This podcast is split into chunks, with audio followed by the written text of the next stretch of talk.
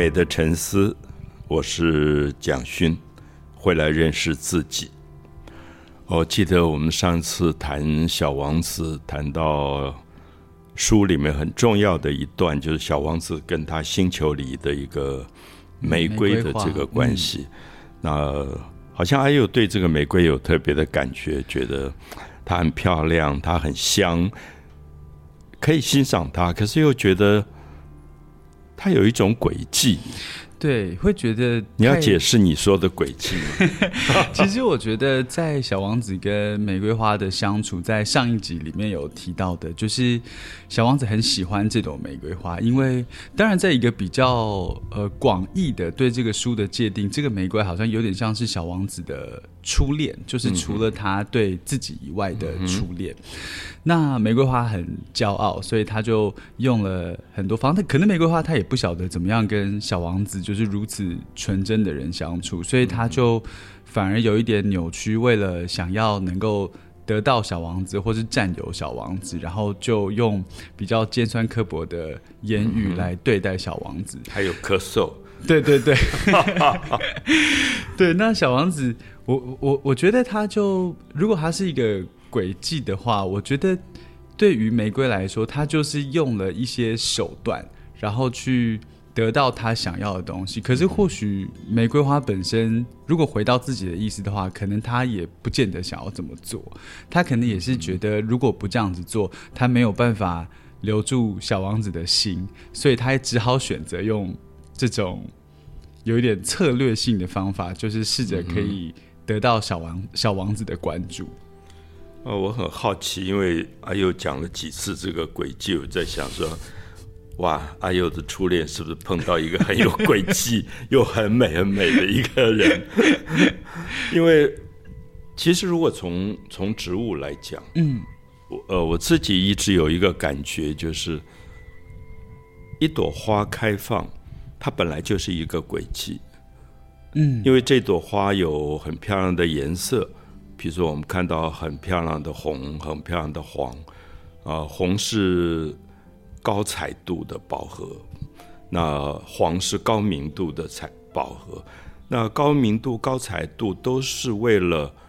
昆虫比较容易看到。接近，对。对，因为昆虫看到它才能够快速的授粉，就是我们现在就会发现，如果你从植物学上来了解。花开，它的漂亮，它的香味，不是为了我们，它其实是为了昆虫，它要为了繁殖，所以花本身就是一个轨迹，就是它是为了繁殖，它是用这个香味吸引很远的昆虫能够找到它，然后替他把雄蕊、雌蕊的花粉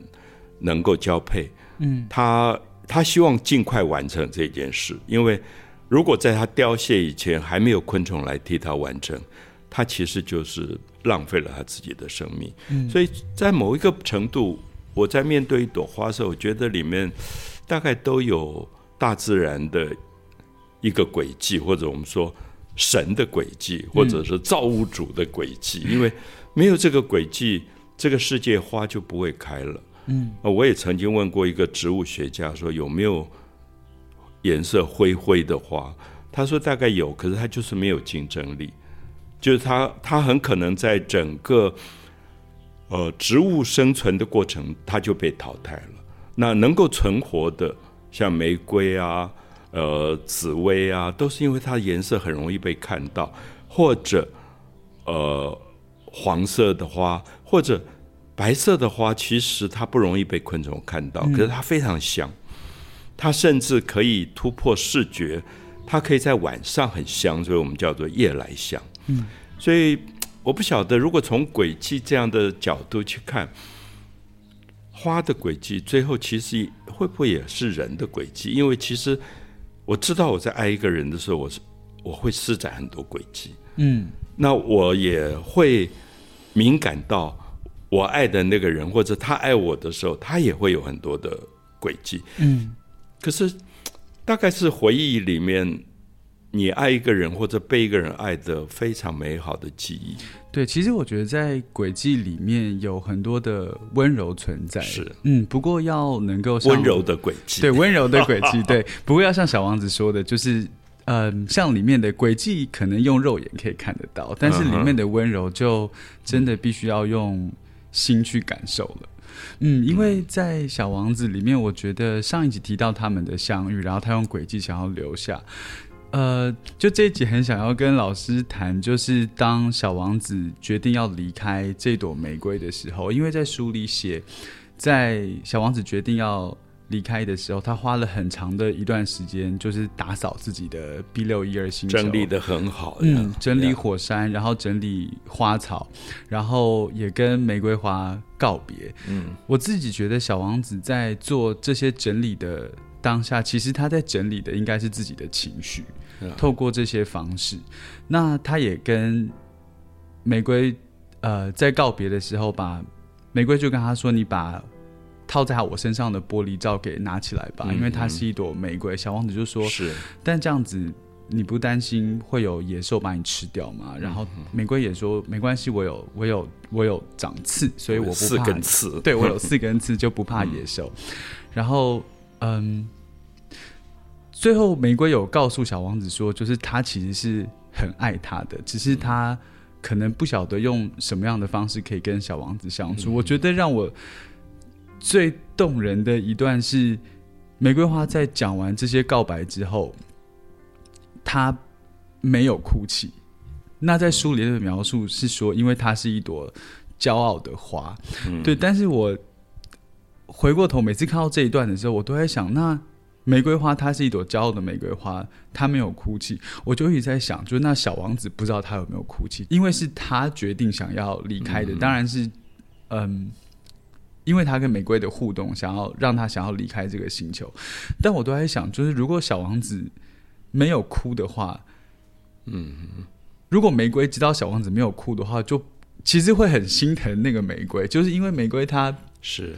用尽了就是所有，最后其实他逼着自己就是成全小王子离开，而且其实玫瑰没有把握他以后还可不可以再见到小王子，但是他不愿意哭泣的原因是。第一个，他认为他自己是一朵骄傲的玫瑰，骄傲不可以哭泣，对，骄傲不可以哭泣。对我就不知道，每次想到这里，我就想，我我我我其实觉得，因为小王子很纯真，他其实没有这种骄傲在他的性格里，所以我觉得小王子在抓着那一群迁徙中的候鸟。就是离开 B 六二星球，展开他星际之旅的时候，我觉得他一定哭得乱七八糟的。可是我觉得书里好像对没有把这段写出来。呀，我我我不晓得，我我一直在想说，呃，小王子跟玫瑰的故事的确是一个初恋的故事，大概也会让很多读者想到自己的一个初恋。我想每个人都有他自己初恋的记忆。那初恋跟第二次、第三次绝对都不一样，因为它就是乱七八糟。因为你很意外，嗯，它是一个很偶然。就小王子在他星球里发现有一个种子，他也吓了一大跳。他刚开始不知道它是玫瑰，因为是很很偶然、很意外的一件事情。因为他的星球里过去有过那种很危险的种子，什么拔欧拔什么，他就要赶快去防范。所以他也观察了很久。后来发现哇，是一个玫瑰。我觉得初恋大部分都是意外，因为你根本没有想到，你没有想到会发生，所以常常会手足无措或者不知道怎么办，因为你你没有预想到会发生这样的事。我我听很多朋友提到他们的初恋，都讲的不清不楚。嗯，因为我觉得是初恋的发生常常是你自己意想不到的。那为什么会是那个对象？为什么在此时此刻有很多东西不是自己设计的？那当然，后面我们会发现，一个人经过一两次的感情的经验以后，他会成熟到他自己可以预设，而且他还是有轨迹，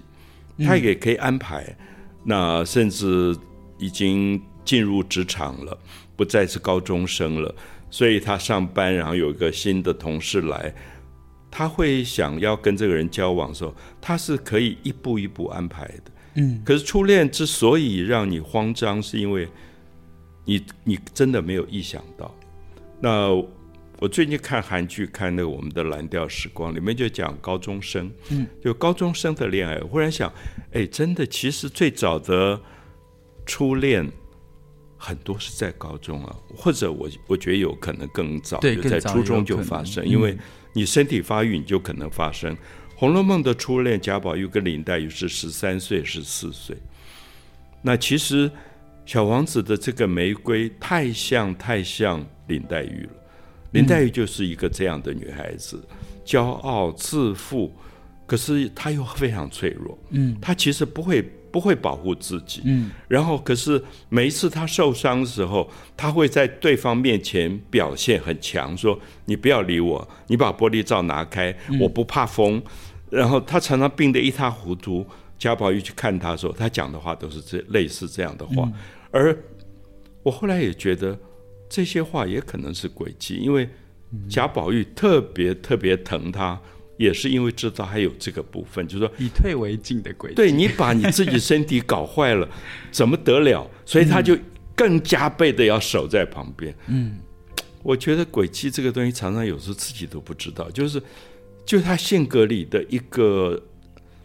是不是一种存在的方式？嗯，他甚至是用这个方式。使得每个人都觉得要疼他，所以你知道，包括贾母碰到这个外孙女，就是哎呀，可怜见的。他讲的可怜见的，就是说这么弱，弱到你觉得你不疼他，就好像有很大的罪过。嗯，那的确，我们在现实生活里，我们是碰到过这样的人的，就是说他也不完全是以退为进，他就是很弱。然后他的弱反而变成他的强。嗯，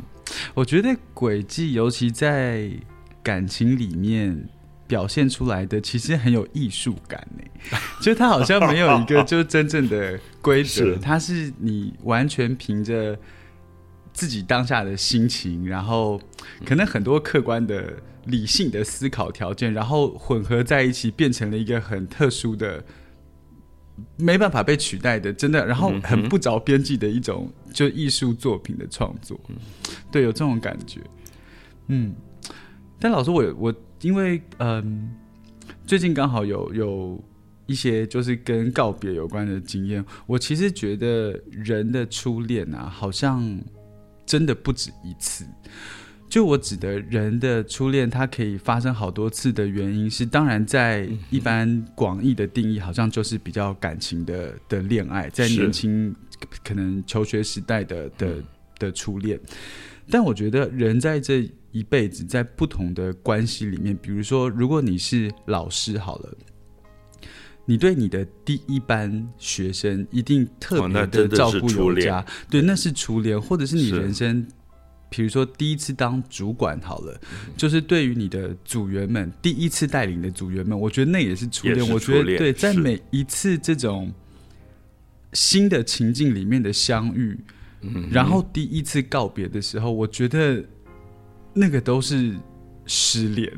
呀，而且那个失恋的感觉，就是跟当初在。高中时期就离开了第一个对象的那种失恋的感觉，是真的很像，非常非常类似。嗯，我我很奇怪，我记忆的最深最深的那种伤痛的告别，竟然是当兵人。嗯，因为那个新兵训练，你知道那个班长是折磨你，折磨到可怕的地步。那个随时就是大太阳底下顶着棉被晒晒的要死掉。然后折磨你擦枪，把那个枪拆成一个一个零件，对，然后装不回去一样，就是他有各种方法折磨你。可是那三个月过了以后啊，我觉得那个晚上喝酒，然后就醉成一团，所有人都抱着那个班长哭。嗯，我觉得好奇怪，就说我在想，为什么我们当时没有把他绑起来痛揍一顿？就。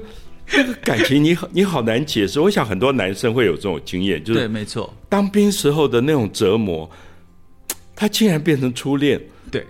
就是你一生里面很少有一跟一个人的感情是 怎么会深到这种程度？对，因为尤其在当兵一起受苦的时候，那种革命情感是非常非常特殊的。所以我有时候在想，我是不是牢狱里面也有这种同房的犯人？嗯，就是你很难解释。那过去其实有过有人描写到当兵同袍的，就是我记得以前我们读什么《古诗十九首》，有那种很缠绵悱恻的句子，我们都觉得是一个恋爱的故事。后来不是、欸，发现是当兵的人 对的那个的那个，故事。嗯我发现，哎、真的有时候我们会把初恋的这个定义下的太窄，那实在其实很广泛。嗯，那我真的很难解释那个东西是什么。我也想起，我记得我们家那个时候，大概一九五几年吧，我们家搬到大龙洞，那它是一个同安人的老社区。然后我妈妈去，我们几乎是那里唯一一个外省来的一个家庭。那刚开始语言也不通，可是我妈妈就跟邻居很好，可能也是因为她是外地来的，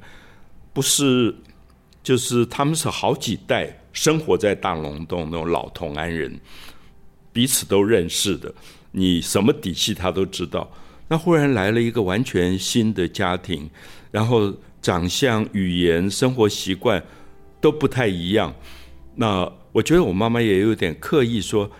要去跟他们做很好的朋友，嗯，因为你出外在呃在外地，你需要朋友帮忙。那到菜市场，那跟每一个菜贩啊打招呼啊什么，我觉得那个现在回想起来真的是初恋，因为后来我母亲移民到加拿大，呃，跟大哥大姐他们住，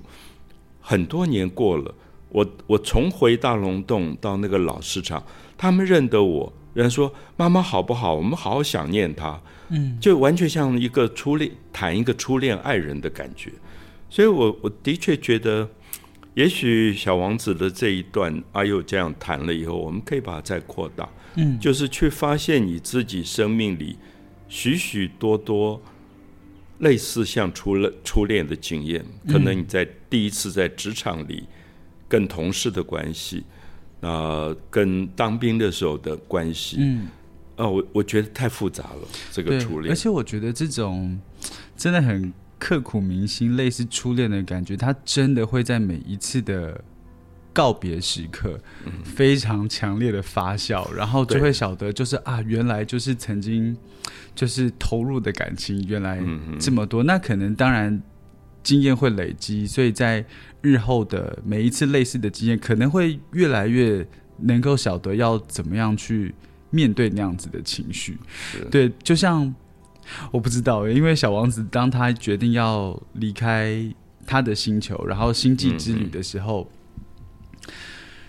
有时候真的在想，哎，就是抓着那群就是迁徙中的野鸟在空中飞的时候，就是小王子的心里到底在想什么？就是他有觉得这只是一个短暂的离开吗？还是他觉得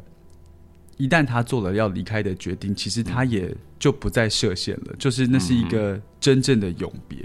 嗯，对，每次想到这边就